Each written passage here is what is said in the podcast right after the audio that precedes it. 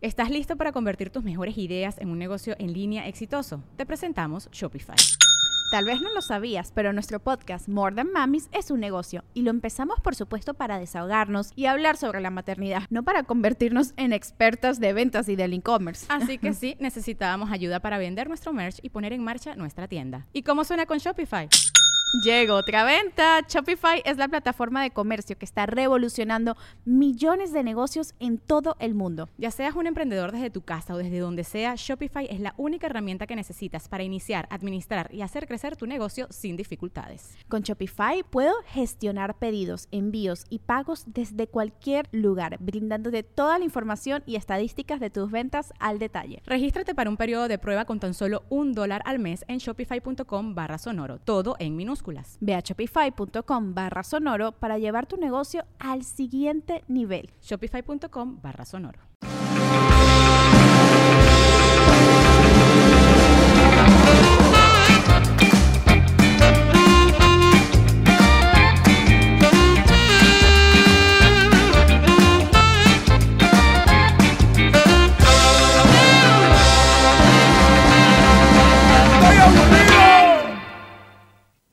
Día de San Valentín o Día del Amor y la Amistad.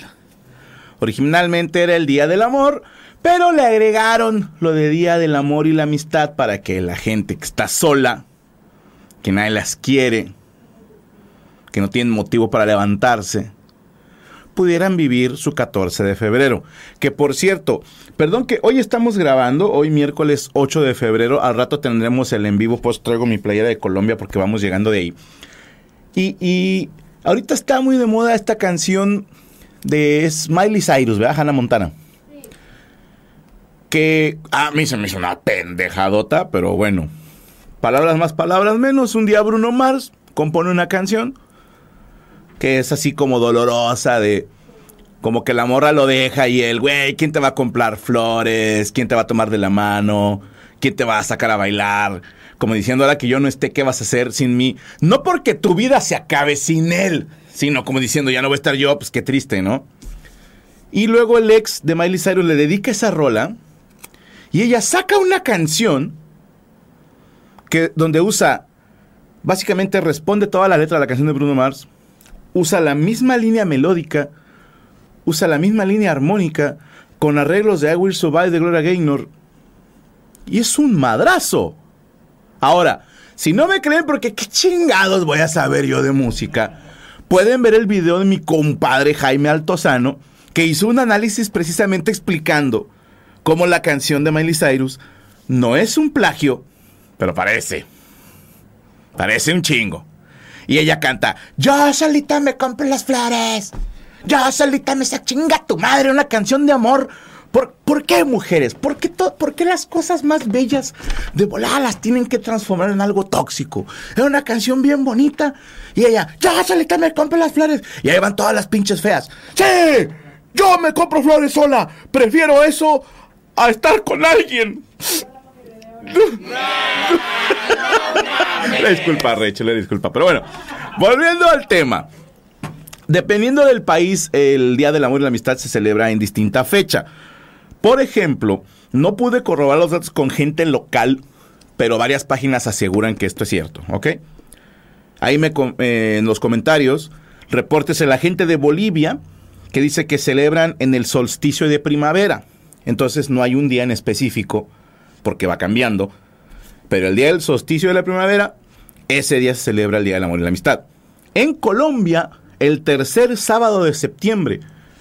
Sí lo creo, porque estos güeyes celebran otra cosa así de que el segundo, el Día de las Madres, creo. Por decirte, el segundo domingo de tal mes. Como que ellos dicen, como nosotros en México el Día del Padre, que es el tercer domingo de junio, así como cuando caiga. Para el parecer Colombia, ahí me confirman en los comentarios. En Brasil, el 12 de junio. Yo sé que no es portugués, pero aquí en México cuando haces ese acento crees que hablas portugués, ¿va? Que falas portugués. Israel, el país no la persona, 30 de julio, Egipto, 4 de noviembre, etcétera, etcétera. ¿va? Gente de Egipto e Israel, confirmen en los comentarios, por favor. Eh, en muchos países no se celebra, sobre todo países de origen árabe. del mundo árabe, mejor dicho, tal vez algunos países asiáticos, porque dicen el 14 de febrero, o bien es una celebración del cristianismo, o bien es una costumbre capitalista del mundo decadente occidental. Así lo describen en muchos países de Asia y del mundo árabe. Pero, eh, por ejemplo, en Irán, las autoridades intentaron prohibir las celebraciones de San Valentín por ser una costumbre occidental. De la misma manera, Pakistán tuvo disturbios en 2014 que comenzaron como una trifulca universitaria tirándose piedras y terminó con balacera y hubo varios heridos. Y a raíz de esto, el 7 de febrero del 2018, el Tribunal Superior de Islamabad prohibió el día de San Valentín argumentando que va en contra de las enseñanzas del Islam por ser de origen occidental. Otro que está interesante es Rusia, que lo celebra el 8 de marzo, el Día Internacional de la Mujer. O sea, para ellos, como es el Día Internacional de la Mujer, es el día de consentir a la mujer.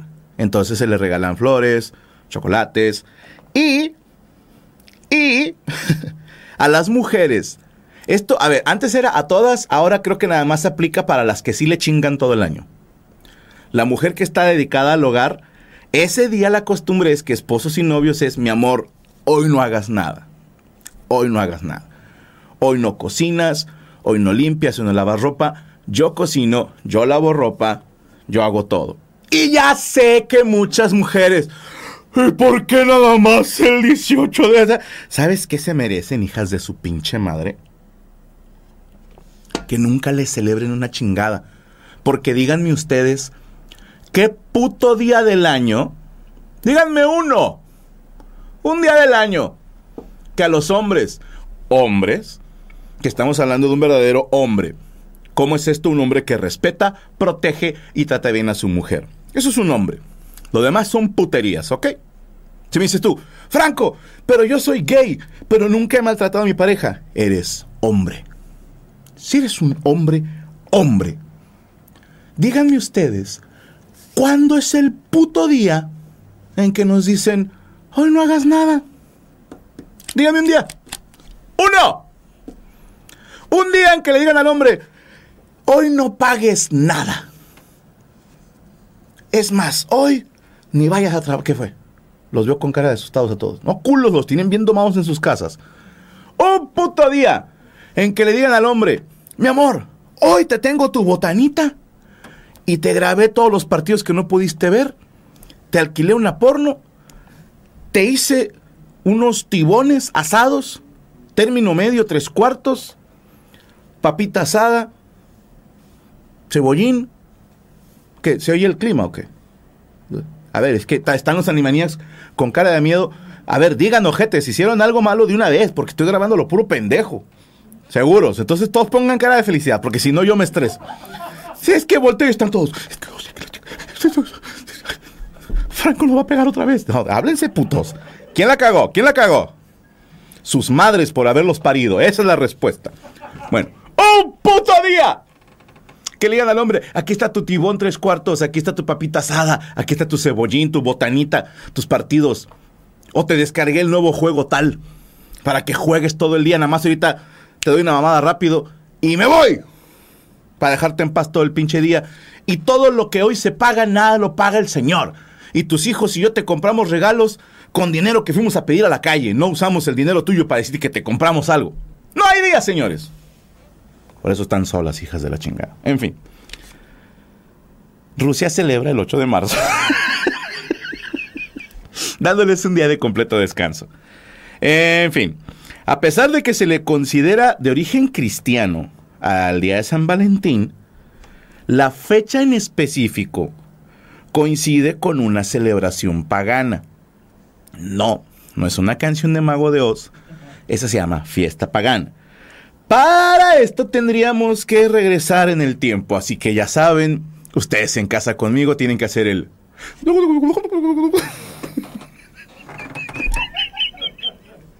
Es que hubo gente que me ponía en los comentarios. Sí lo hice. Sí lo hice se me quedaron viendo raro en mi casa, o en el trabajo, o me sentí bien pendejo. No, señor.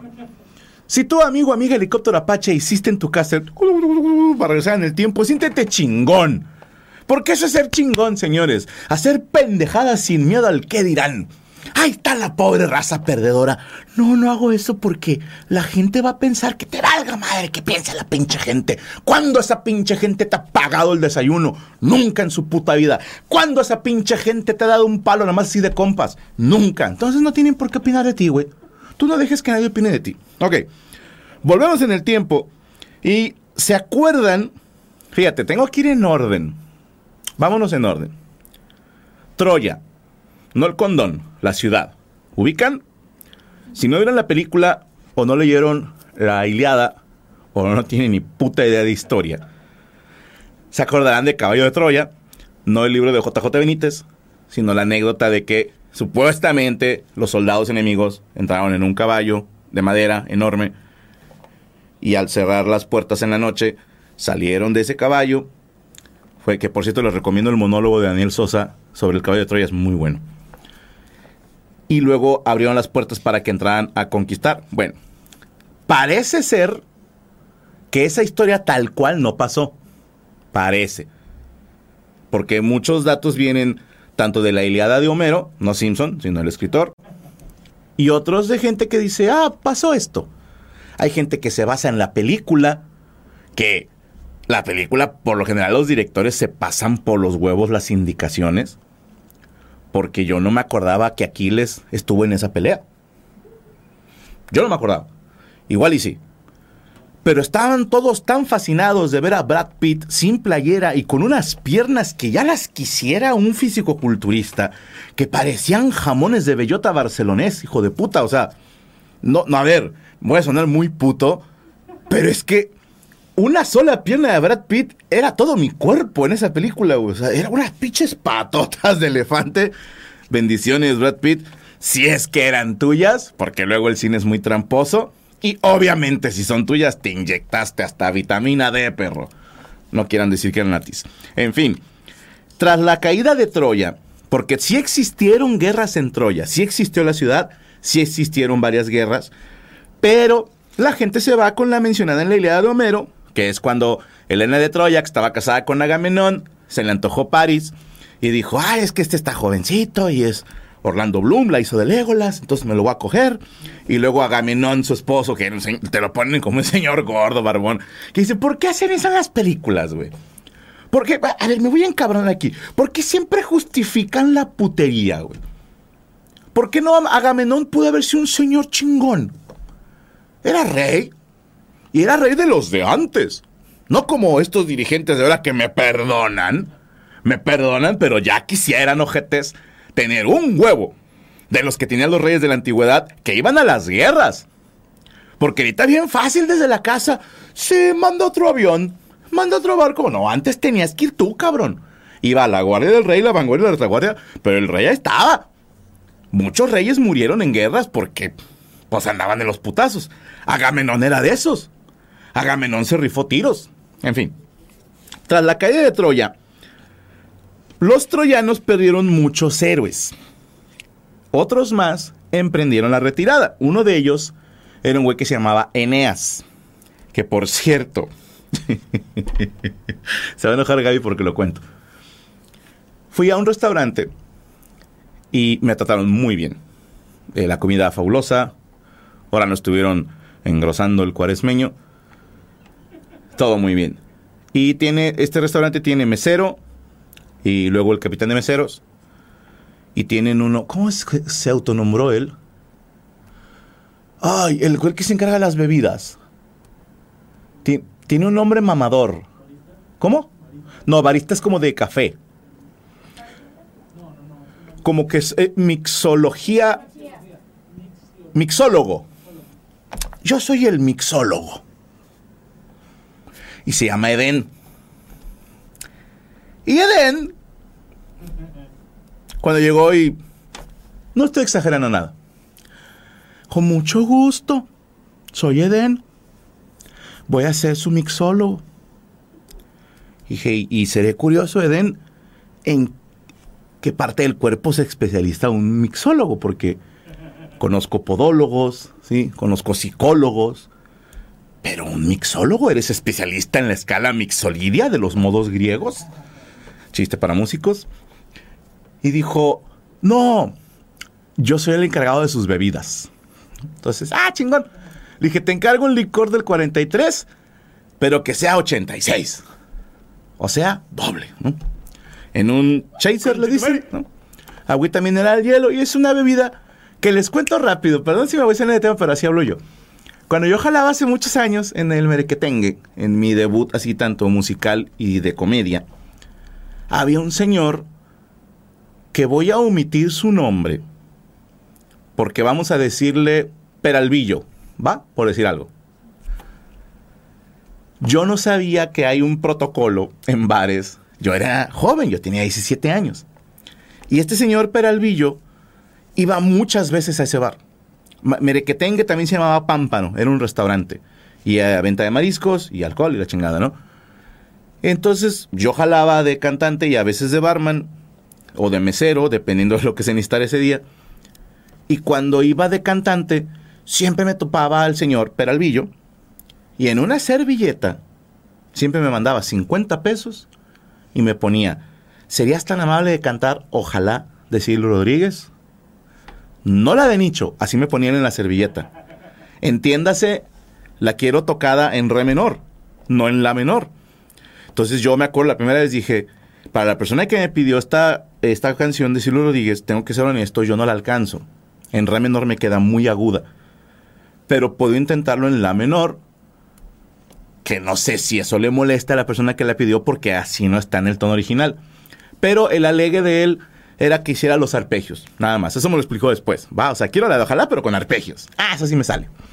Entonces este güey, cada que iba, que jodido lo veía dos veces al mes, me pedía la misma canción, ojalá, con arpegios, y me daba 50 pesos. Y era un señor muy trajeadito, muy bonito él, que a mí se me hacía como muy gangsta, ¿sabes? O sea, llegaba el vato, la, la vieja, ¿no? Y les traían, ya sabían los meseros que iba a pedir. Eso era lo chingón. Llegaban y lo saludaban. Señor Peralvillo, lo de siempre. A mí me tocó meserearlo una vez. Y él tomaba un licor del 43 en un chaser, que después supe que era un vaso de corto, perdón, con hielo y agua mineral. Y como yo a él lo considero una persona muy acá, cuando yo voy a un lugar mamón, me pido un licor de 43. Y pobre del barman que me diga, no tengo, porque entonces le empiezo a pedir bebidas bien raras. Si no tiene licor del 43, me meto a Google y pongo bebidas más estúpidas y mamadoras. Y así, y quiero un este, pero con esto y con una sombrilla, puto, y a ver dónde la sacas. Y luego no me lo tomo, lo tengo ahí en la mesa todo el rato, estoy así cagado porque no me trajeron mi licor del 43. En fin. Un domingo que servíamos paella en, en Pámpano, me toca meserear. Y está el señor Peralvillo con su esposa y sus hijos. Y tu pendejo lo ve y llega, señor Peralvillo, buenas tardes. Lo de siempre. Y el vato se enojó. Y fue y le dijo a Chago, y luego Chago me regañó, oye, cállate el pincho cico. Es la esposa y los hijos del señor Peralvillo. Y yo que no tengo memoria para las caras, dije, pues él siempre viene con él. Y me dijo, no. El señor Peralvillo nunca viene aquí. Y yo, ya. Es fecha que si veo gente en un bar, eh, que si la reconozco, digo, no, no vaya a ser que él viene con la de siempre y vaya a ver pedo. Entonces, saludos al señor Peralvillo, él sabe quién es. Espero que todavía viva. ¿Qué tiene que ver el alcohol de 43 con, el mixólogo. El mixólogo. Me dice en, eh, Eneas, iba a decir no, eh, Eden. Yo voy a ser su mixólogo. Le dije, oye, ¿qué hace un mixólogo? Son las bebidas. Ah, ok, te encargo un licor de 43 en un chaser, pero que sea 86. Como Maxwell Smart. ¿Me lo traes? Doble. Ok. Y se va. Y Gaby, que todo el rato me estuvo apretando así el brazo por abajito de la mesa para que no dijera nada, me suelta y me dice, ya, dilo. Le dije, a Eden le gusta que le den, ¿no?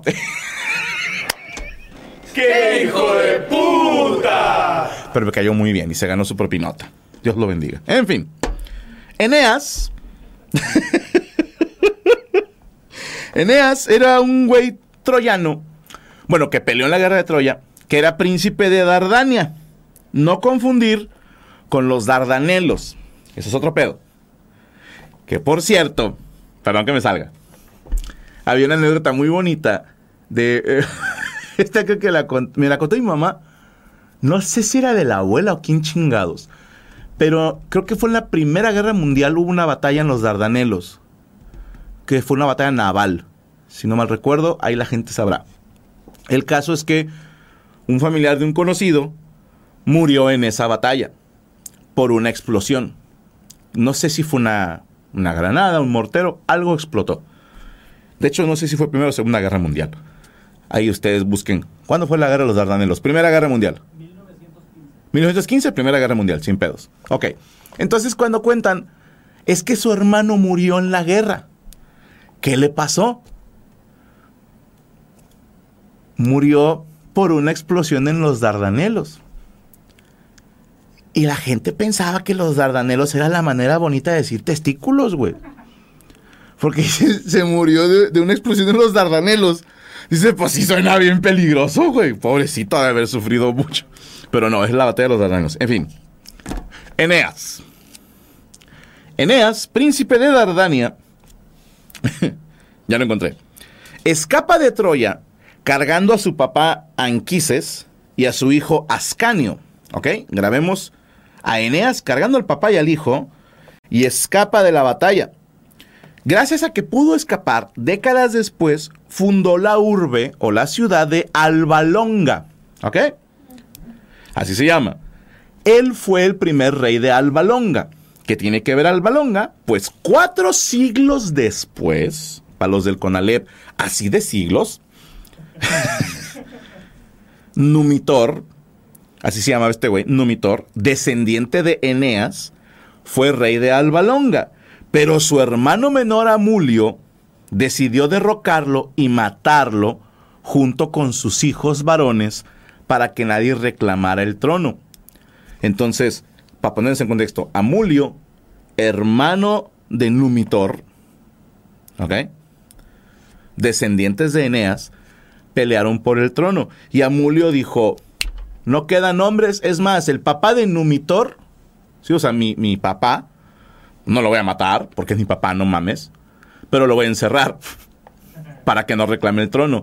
Y a mis sobrinos los voy a matar, excepto a mi sobrina, porque es mujer y ella no puede reclamar el trono a menos que se case con un güey. Y para dejarla viva, su sobrina se llamaba Rea Silva, Silvia, le puso una condición. Te voy a dejar viva, pero vas a rendirle culta, culto, perdón, a la diosa del hogar llamada Vesta. ¿Ok? ¿Qué significaba? Hacerse como monja. ¿Ok? La regla para rendirle culto a la diosa del hogar llamada Vesta era aventarte 30 años virgen. Rachel, ¿cuántos años tienes? La próxima vez que te digan virgen, diles, le estoy rindiendo culto a Vesta.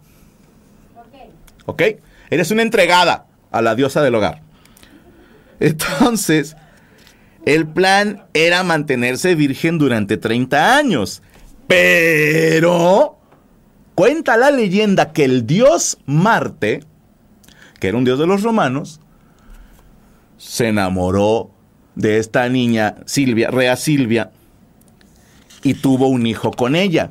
Ahora, algunos historiadores dicen se enamoró de ella y tuvieron un hijo, otros son más honestos y dicen la violó. Sí, porque los dioses no es como que llegan preguntando, oye, ¿te interesa echar patadas? No, o sea. De hecho, quiero que hagamos un episodio, estoy aburrido, de todas las personas y animales que se cogió Zeus. Ya quisieran, el, el más fuckboy que conozcas, se la hiperpela a Zeus. En fin, Marte, el dios romano, vamos a decir, se coge, no sabemos si de manera consensuada o no, a Rea Silvia y la deja embarazada de gemelos. Los dos eran varones. Fíjate cómo la historia se pone buena, ¿eh? Estos gemelos, al ser descendientes directos de Numitor, podían intentar reclamar el trono. Entonces el tío Amulio dijo, pues mátenlos. Aquí algunos historiadores dicen que le encargó una criada, otros a un criado. No sabemos si era hombre o mujer, a lo mejor era Eden, no sabemos. ¿Sí? El Conchetumari. Espero que no vea esto y se enoje Eden. ¿Sabes? Todo, todo es desde el amor, Eden. Aparte te dejamos una propina bien chingona. Porque me cayó bien el pinche Eden. Espero que a Eden le den buena propina. Ahí está. Total. Le encarga a un criado A que ahogue a los niños. Otra historia es nomás mátalos. Y aquí la banda cristiana va a empezar a ver como, ah, chinga, una virgen embarazada de un dios. Le encargan matar a los niños. Y lo que hace esta persona, hay versiones que dicen que fue un criado, otros que fue una criada, otros que fue la mismísima Rea Silvia, decide en una cesta meter a los gemelos y mandarlos en el río Tíber, esperando que alguien se los encuentre. Fue Moisés, ¿no? En la religión cristiana el que hicieron eso. Sí, ok. Gracias, Yami, la única atea. Digo, la única no atea. ¿O fue Rachel? Ah, Rachel. Yami. Yami, vete de aquí, güey. Sí. Las dos son mongos. La otra, la tatuada. ¡Así vamos! El caso es que el río Tíber, la corriente del río, se lleva a esta cesta y hay una versión que dice que se atoró en una higuera y otra que se llegó a un pantano. ¿Ok? Este pantano llamado Belabrún. Y en ese lugar, una loba los alimentó. Hay otra versión que dice que eran una loba y un pájaro carpintero porque son como que los animales favoritos del dios Marte. Que lo de la loba entiendo, les puede dar leche materna de loba y los puede cuidar. Pero el pájaro carpintero, ¿para qué, güey? O sea, pájaro carpintero, ¿saben por qué pican así en, en los árboles? Para sacar gusanos. ¿Qué más puede hacer un puto pájaro carpintero que no sea perforar un árbol de mierda? Ya, yo ya me imagino al pájaro carpintero diciendo, no, entre la loba y yo cuidamos estos güeyes. Y les digo, tú no hiciste nada, tú nada más estuviste picando y haciendo... Chiste ochentero. El caso es que estos dos gemelos fueron encontrados por un pastor llamado Faustulo. Que este pastor, pónganse el rebozo, trabajaba para Amulio, el tío que los mandó matar. ¡Conchetumare! ¡Conchetumare! Era porquerizo de él, o sea, el güey que le cuida a los marranos. Pero Faustulo y su esposa no sabían quiénes eran estos bebés, güey. Dieron una cesta con bebés y dijeron, alguien se le habrán olvidado dos bebés. Y como en aquel entonces no había Locatel, ni Twitter, ni botellas de leche, ni modo que pusieran la foto de los bebés en las chichis de la loba que los alimentó. no había manera de, de quién son. Entonces se los quedaron porque no tenían hijos. Y ellos decidieron criar esos bebés. Y aquí hay otra historia que dice, no, sí sabían quiénes eran.